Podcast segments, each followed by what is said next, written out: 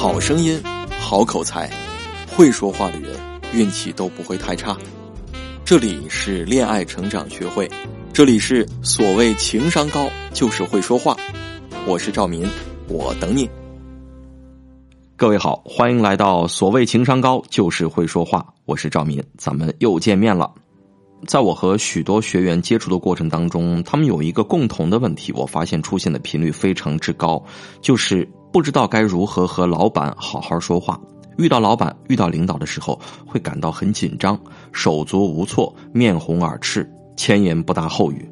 其实我自己也有这样的经历，讲一件我自己很丢脸的事儿哈。在二零一四年的时候啊，当时我在一家影视公司做商务总监。公司的老板呢是一位著名的青年导演啊，名字我就不透露了。当时呢，他的电影一上映啊，就大获成功，人气很旺。所以说那个时候我是带着崇拜之情去他的公司上班的。这位导演呢不经常来公司啊，平时不太容易见到他。有一次我正要出门，而导演正要进门，于是呢我们俩就在公司门口给撞见了。因为毫无心理准备，整个人就非常的慌乱。这个时候呢，导演就开口问我说：“赵民，现在咱们这个片子网上口碑怎么样啊？特别是豆瓣上的评论，你要随时关注啊！你知道吗？他在说这句话的时候，我的大脑是空白的，但是又要连忙回答他，我就脱口而出我说：啊，这个豆瓣上的评论其实还挺不错的，特别是大家对斯琴格日乐老师的演技大加赞赏，哈。”说完这句话的时候，我就觉得自己冒傻气儿了哈，露怯了，赶紧改口，我说：“哦，不对不对，是斯琴高娃老师。”然后就看到导演呢，白了我一眼，什么都没说，从身边走了过去。你知道当时的我是满脸通红啊，而且为这个事情懊悔了好几个星期。我必须要承认，以前我跟大家一样，也是一个容易害羞、容易紧张的人，特别是当身处陌生的场合，或者是跟。那些更高层级的人打交道的时候，那种紧张感几乎是无法控制的，而且很难消散。更糟糕的是，当紧张感终于退去之后，又会伴随而来一种自我怨恨的情绪，怨恨自己没有能够克服恐惧，没有能够表现出最好的状态。如果这个当中还出了什么样的差错，哇，那么这种怨恨感就会成倍的增加，甚至会持续很多年。但是在这里不得不跟大家讲啊。和老板，和包括比自己层级高的人说话会感到紧张，事实上是一种很普遍的现象，某种程度上甚至是人的本能，因为我们会特别重视和这些人物打交道，啊，心里面会默认为一次十分重要的谈话，而重要感会制造出紧张感，对吗？想想看，啊，你第一次和非常喜欢的女生吃饭，啊，你在几百人面前发表演讲。你去新公司面试求职，啊，包括你去见未来的岳父岳母，啊，你面对媒体记者的摄像机镜头，你走进一个重要的考场。每当这些关键事件出现的时候，都会免不了紧张。你生怕自己表现不好，生怕别人嘲笑的目光，生怕自己失败。除了重要感，这些大人物的反应也会加重你的紧张情绪，比如说。啊，有的人，有的领导哈，思维比较跳跃，问的问题可以说是出其不意，弄得你支支吾吾半天回答不上来。比如说，对方显得很不耐烦啊，总是频繁的打断你说话，把你的思路都打乱了，让你更加语无伦次。还有的大人物呢，虽然是站在你眼前，但是好像完全没兴趣听你说什么，眼神飘忽，四处扫视。于是你就会陷入自我否定的一种抓狂状态当中，你会想：哎呀，我是不是说的不好啊？我是不是哪里说错了？我是不是惹他生气了？我接下来该怎么办呢？还要不要继续说？等等。你看，紧张感就像一条会自动收紧的麻绳儿把你越捆越紧，让你无法呼吸、无法思考，直到你失败为止。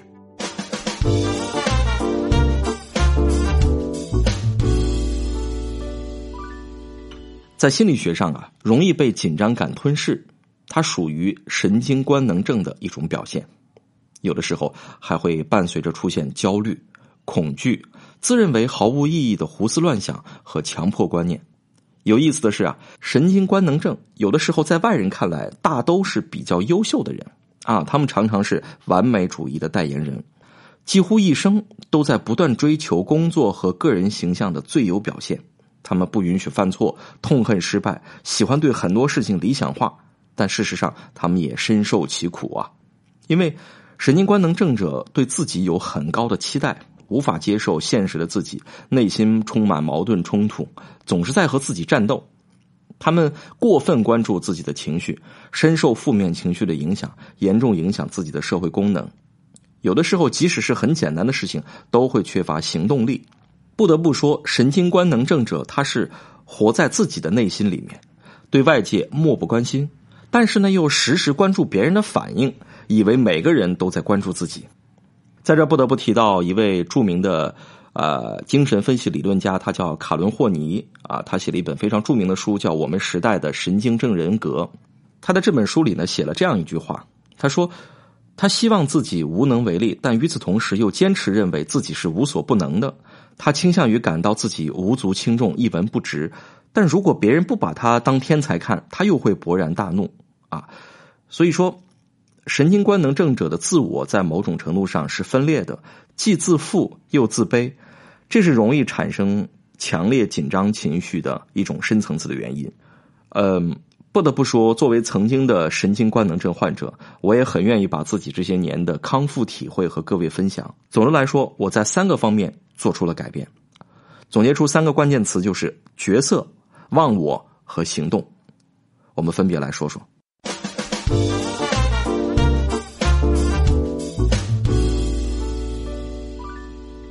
所谓角色，就是指转变角色上的认知。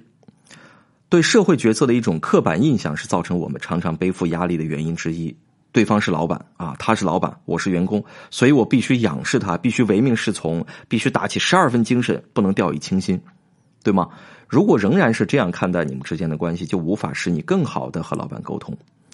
那从现在开始，不妨换一种视角，我是老板实现公司效益的注意者。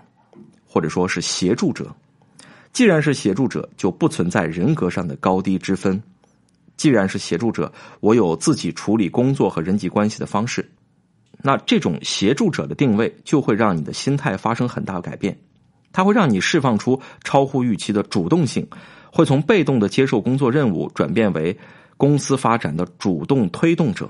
它会让你很自然的摒弃打工者的思维，而建立起老板思维。这个时候，你再和领导沟通的时候，会更有底气，也更有章法，而且不害怕犯错。第二，忘我。所谓忘我，就是以沟通目标为重点，不沉迷于自己的情绪当中。在我做电台主持人的那些年，很长一段时间都无法克服紧张情绪。后来我意识到，紧张源于我过分的自我关注。啊，那个时候坐在话筒前，如果不断的考虑自己的声音状态呀、口腔的开合呀、气息的深浅呀，就会很容易感到紧张。啊，只要紧张了，声带就容易发紧，声带一紧，声音就会变得死板僵硬，声带也会很快的感到疲劳，进而会加剧自己的紧张感。但是如果我把所有的注意力都放在播讲的稿件内容上的时候，情况就完全不同了，我的情绪变得松弛。声音变得自如，气息也会更加的稳定。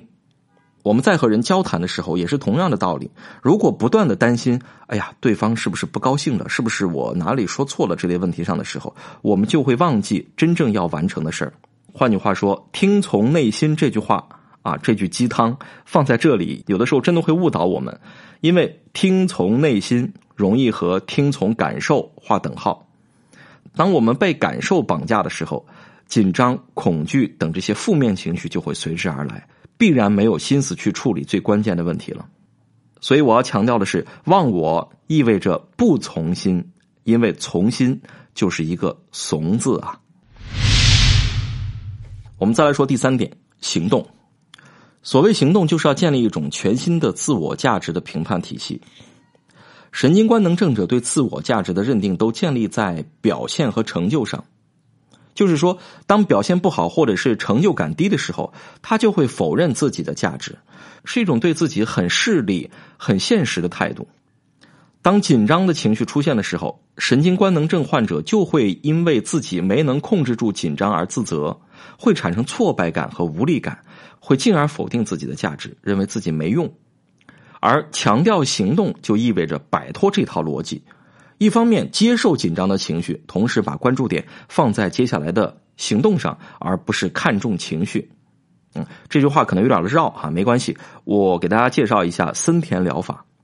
在二十世纪二十年代的时候，日本精神病学家森田正马博士，他创立了一种具有独特哲学色彩和人生理论的日本认知行为疗法，后来呢被称为森田疗法。森田疗法主张不要看重情绪、感情用事，而要重视符合自己心愿的行动。唯有行动和行动的成果，才能体现出一个人的价值。啊，与其想，不如做。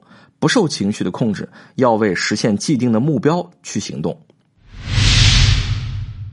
好了，我们来总结一下这三点：转变角色认知，忘记狭隘的自我，在行动中重塑自我价值，就可以帮助我们塑造平静而强大的内心。